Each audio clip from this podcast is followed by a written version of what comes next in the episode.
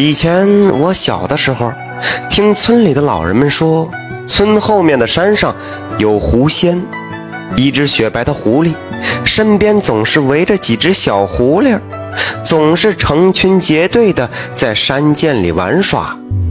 进山砍柴的人呢，偶尔也会碰上，但每次都是双方互相不干扰，各走各的道。解放以前，村里面有个后生，很年轻，他是打的一手好枪。农忙过后，总是能看到他在附近的山上游走，而每次回来呢，手里边不是拎着野兔，就是拎着几只山鸡。据说这后生和山上的狐仙还有一段缘分呢。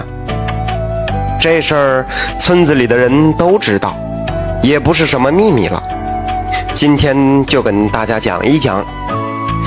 那是一年冬天，大雪是下了三天三夜，整个天地是一片素白。在大雪停后啊，后生就起了进山打猎的念头。现在进山打猎，那正是好时候，动物都出来寻找食物。那凭自己的身手打的一手好枪，这回呀，肯定能好好的赚上一笔。跟家人们说完之后，带上鸟枪、食物和一条半大的猎狗，就进山了。刚进山不久啊，这后生就发现了野物，只不过这野物都是死的，可以看出来都是出来寻找食物而被活活冻死在外面了。这后生就把这些死去的野物全部都收起来。继续往深山里边走，越走是越瘆人呐。空旷的山里，那除了刚才捡到的几个死去的野物，就什么也看不到了。后生真的是怀疑，是不是雪下的太大了，把这山上的活物都给冻死了。临近中午，简单吃了点食物，喝了点水，准备出山回家。隐隐约约，就听见有动物在叫，声音很小，而且很稚嫩。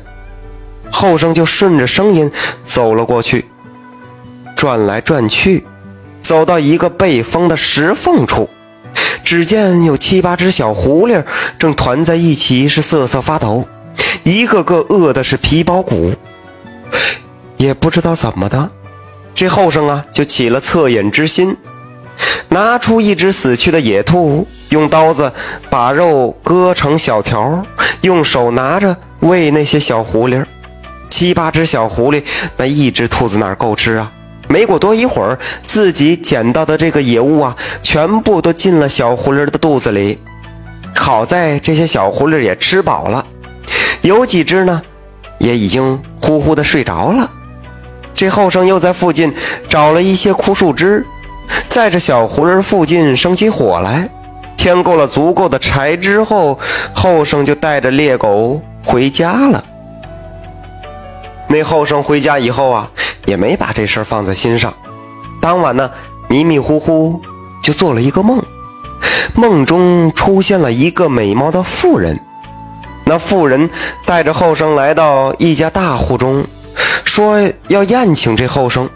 酒过三巡，菜过五味，那妇人一挥手，七八个小伙子走到后生面前，扑通通全部都跪下了，是一个个的口称谢恩公救命之恩。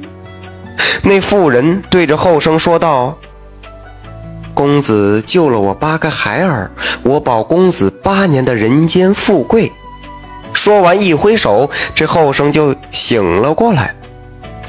他想了想这个梦，很奇怪，笑着说自己难道是碰上狐仙了？狐仙还要报恩不成吗？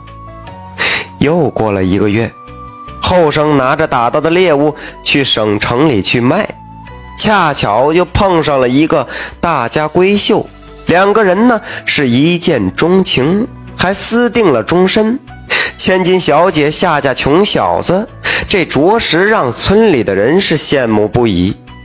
那新娘子带来了不少的金银财宝，足足的让这一家子人花了八年的时间。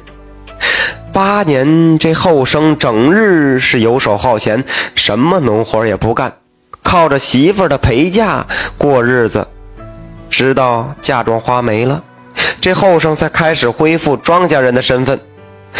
农忙种庄稼，农忙结束啊，就又进山打猎去了。